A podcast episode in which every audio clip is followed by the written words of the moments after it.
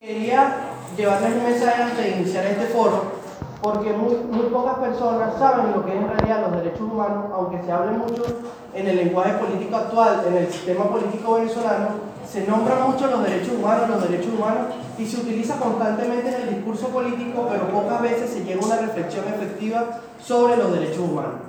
O se llega a pensar erróneamente que los derechos humanos son un término un poco, por decirlo así, en un lenguaje materno como el flor, por decirle, no, los derechos humanos es algo que solo sirve para un determinado grupo de personas o lo utilizan nada más la gente que está relacionada a la política y no necesariamente se dan cuenta que los derechos humanos abarcan a toda la sociedad en general. Para antes de iniciar, quisiera dejarle una reflexión sobre un pensador, sobre un sacerdote protestante alemán que decía, vinieron por los comunistas y nadie hizo absolutamente nada. Vinieron por los cristianos y nadie hizo absolutamente nada. Vinieron por los judíos y nadie hizo absolutamente nada. Fueron por los socialdemócratas y nadie hizo absolutamente nada. Vinieron por toda la población alemana y por toda Europa y ya no había nadie que defendiera la voz. Ese es el mensaje que queremos dar nosotros desde el Centro de Estudiantes diciendo la importancia que tienen los derechos humanos en el siglo XXI y cómo nosotros podemos ser defensores de los mismos, ser activistas de los mismos y llevar este mensaje no solo a nuestra comunidad académica, sino a nuestras casas e invitar a las personas a la defensa de los derechos humanos, porque también es la defensa de la democracia para el rescate de la misma y el retorno de la libertad en Venezuela. Muchas gracias. Voy a, a darle paso a mi compañero Gabriel Domínguez, que va a dar una breve introducción sobre los ponentes y los casos que han hecho durante su vida académica y sobre su ámbito profesional. Muchas gracias. Bueno, es importante, importante recordar mantener los celulares sin volumen y a continuación voy a presentar a cada uno de los ponentes. Para comenzar, Jesús González, abogado egresado de nuestra casa de estudios en el año 2013, es consejero de facultad de la FCJP durante el periodo 2011-2013 y defensor de los derechos humanos ante los tribunales de la República. Ha participado en la defensa de los derechos humanos ante la Comisión y la Corte Interamericana. Es miembro de la Red Académica Internacional de la FIFA CIES y vicepresidente de la Fundación Verdad Venezuela. Evelyn Pinto, politóloga egresada de nuestra escuela en el año 2012, es consejera de facultad periodo 2010-2011, candidata a la presidencia del Centro de Estudiantes para el 2009 defensora de los derechos humanos y derechos de la mujer. Es coordinadora del Diplomado para Defensores de Derechos Humanos de la Red Universitaria, directora de Cultura de la Asamblea Nacional en la gestión del presidente Juan Guaidó. Y por último, Jonathan Mustiola, abogado especialista en ciencias penales, egresado de la UCB, director de la ONG de Justicia Venezolana, ex juez penal en Caracas, Los Teques y Nueva Esparta. Es defensor público penal en Caracas conductor del podcast Aquí se habla derecho, transmitido por Humano Derecho Radio. Dejo la voz a Jonathan Mustiola. Gracias. Sería bueno trancar, porque hemos subido de Buenos, buenos días. Eh, si no les importa, no voy a, no voy a utilizar la, no voy a utilizar el micrófono. Creo que todos me escuchan, ¿verdad? Atrás todos me escuchan. Okay. Bueno, eh, este espacio al que he sido invitado por parte de la, de la escuela, del Centro de Estudiantes de la Escuela de Estudios Políticos de mi universidad, se me ha pedido eh, que hable desde mi experiencia profesional sobre el reto de los derechos humanos frente al siglo, frente al siglo, al siglo XXI. Y obviamente pues tengo que hablar desde mi experiencia acá en Venezuela, ya que pues yo hago vida acá y trabajo acá en Venezuela. Entonces me preguntaba yo de qué podía conversar yo con ustedes con respecto a los derechos humanos frente al siglo XXI, que ya de hecho vamos, eh, ya hemos avanzado 20 años eh, eh, desde que inició este nuevo, este nuevo siglo. Pero el último año del siglo XX, en el año 1999, Venezuela asumió un reto en materia de derechos humanos. ¿A qué me refiero yo? Bueno, el primero de enero del año 1999 entra en vigencia plena el Código Orgánico Procesal Penal, lo cual significó la implementación de un nuevo sistema penal acá en Venezuela que en principio eh, prometía eh, ser más garantista y respetuoso de los derechos humanos. Es un sistema penal eh, de corte acusatorio. Justamente también en el año 1999, cuando yo aún era alumno de acá de la Escuela de Derecho de la universidad, comencé a trabajar en tribunales, acá en el centro, en, en los tribunales penales acá de Caracas, en la esquina de Cruz Verde, por eso es que también les voy a, conversar un poco sobre este tema desde mi, propia, desde mi propia experiencia. Con la entrada en vigencia del Código Orgánico Procesal Penal, se deja atrás un proceso penal inquisitivo que, eh, recordemos, era bajo la vigencia del Código de Enjuiciamiento Criminal. Este es un sistema que entre sus principales características tenía que el juez era el que llevaba a cabo la investigación, y era, por supuesto, también quien eh, dictaba la sentencia. No es como ahora que la investigación penal está en cabeza de la Fiscalía del Ministerio Público.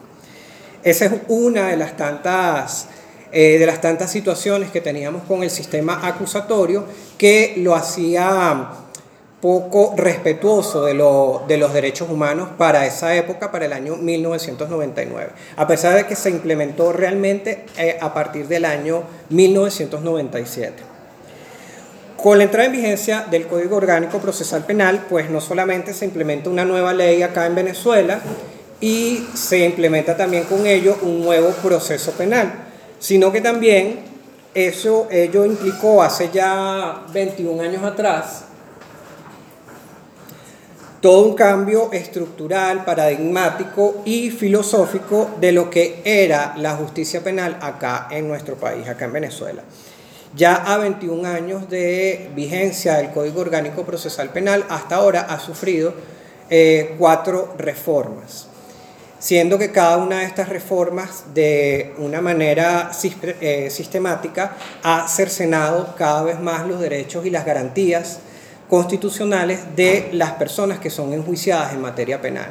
Por ejemplo, la última, la última reforma del Código Orgánico Procesal Penal, que fue en el año 2012, todavía a la fecha de hoy se discute la legitimidad de la misma, ya que esta reforma del Código Orgánico Procesal Penal del año 2012 provino del Poder Ejecutivo a través de un decreto ley del fallecido presidente Hugo Chávez Frías y no como es el deber ser, a través de la Asamblea Nacional.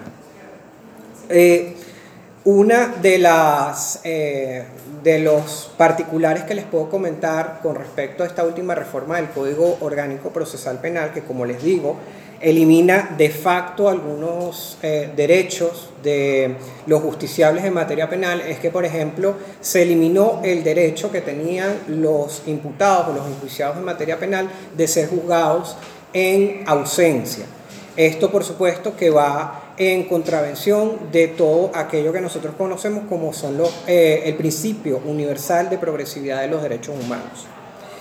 Aunado a lo anterior, eh, no resulta un secreto para nadie en Venezuela y en el mundo que las situaciones de represión contra manifestantes contrarios al gobierno nacional ha dejado a Venezuela ante la comunidad internacional como un país, como un Estado, como un gobierno que viola los derechos humanos de sus ciudadanos. Estas situaciones de represión acá en Venezuela, sabemos todos también, que se han registrado con mayor presencia desde el año 2014 en adelante, donde se ha podido observar que el proceso penal venezolano y sus integrantes, es decir, fiscales, jueces, policías y demás órganos de seguridad del Estado, pasaron a ser la herramienta para liquidar definitivamente a la disidencia venezolana. Estos 21 años bajo la vigencia de este, de este sistema penal han podido aportar elementos claros, concisos y objetivos para afirmar de manera, de manera categórica que este sistema penal que prometió ser garantista y respetuoso de los derechos humanos, hoy está totalmente corrompido y está totalmente politizado. Y esto no solamente se los digo eh, de acuerdo a los registros que hoy está llevando a cabo eh, la sociedad civil venezolana, las ONG, con relación a, los a las manifestaciones y a la represión contra manifestantes, sino que también se los digo desde la experiencia, ya que en el año 2017 fui destituido del cargo de juez de primera instancia en funciones de control de acá del área metropolitana de Caracas, al haber liberado a 26 estudiantes de la Universidad Simón Bolívar que se encontraban manifestando en el municipio de Chacao y que los mismos como método de represión por parte de la Policía Nacional Bolivariana fueron encerrados en un camión cava, gracias, fueron encerrados en un camión cava y rociados de gas pimienta. Hoy Venezuela, en Venezuela, perdón, la política definitivamente se ha inmiscuido de manera directa y de lleno en la justicia penal, por lo menos, restándole así la objetividad y la imparcialidad con la cual tiene que manejarse no solamente el sistema de justicia penal acá en Venezuela, sino cualquier sistema de justicia en, en cualquier parte del mundo donde haya un Estado de Derecho, o donde por lo menos eh, se respeten los derechos y las garantías constitucionales. Es más que notorio que la justicia acá en Venezuela se ha convertido sencillamente en un apéndice del Poder Ejecutivo y en herramienta de aparente legalidad que ha utilizado el gobierno en cabeza del Poder Ejecutivo, por supuesto, para la eliminación definitiva de la oposición y la disidencia al actual gobierno nacional. En un Estado democrático que está basado en la libertad como el nuestro, por lo menos en teoría, para que una conducta humana sea considerada como delito, se debe atender a los principios que eh, rigen la materia penal, a las ciencias penales. En este caso sería el principio, el principio del acto. El principio del acto no es más que aquello que señala que si la exteriorización de la voluntad de una persona, del actuar de una persona, eh, conlleva a, eh, o tiene como consecuencia el daño a un bien o a una persona, entonces eso se considera delito. Siendo entonces que en interpretación, interpretación en contrario de esto que les acabo de decir, el pensamiento, por ende, está totalmente, em, está proscrita, prohibida la punición del pensamiento, la punición de las ideas, de la personalidad, del carácter o sencillamente de la forma de ser. Esto quiere decir que por nuestra preferencia política, por ejemplo, no podemos ser considerados como delincuentes. Esto, en cambio, si lo conciben en otros, en otros modelos de Estado donde se concibe el concepto de derecho penal del enemigo o derecho penal del autor, donde eh, son considerados estados totalitarios o estados em, dictatoriales. Definitivamente en Venezuela urge un sistema de justicia que sea probo, que sea independiente, que sea autónomo, pero sobre todo que sea apolítico y que sea consono con los estándares más básicos de aplicación de la justicia penal, como por ejemplo que las personas que son enjuiciadas hoy en Venezuela por, em, por temas políticos sean enjuiciadas, pero en libertad y no detenidas. ¿Qué pasa cuando la justicia deja de ser independiente y se hace política? ¿Qué ocurre cuando la justicia se pliega a los amos del poder en un país? que nunca más la justicia se politice y se coloque en situación de servilismo frente a un poder ejecutivo intransigente y antidemocrático. No hay justificación alguna para que en nombre de una revolución se le haga tanto daño a pueblo alguno. Esto que les acabo de leer es el extracto de un libro, que fácilmente pudiera ser un libro que hable sobre la justicia penal acá en Venezuela pero yo les estoy, eh, les estoy dando, le estoy dando lectura a un extracto del libro del alemán Ingo Müller que se llama Los juristas del horror, donde se relata con un denso detalle cómo era la administración de justicia durante la Alemania nazi. A diferencia que el horror del holocausto nazi no quedó impune porque pues recordemos que a partir del el mes de noviembre del año 1945 en la ciudad de Nuremberg en Alemania se instauró un tribunal militar que condenó a funcionarios y colaboradores del nacionalsocialismo de Adolf Hitler.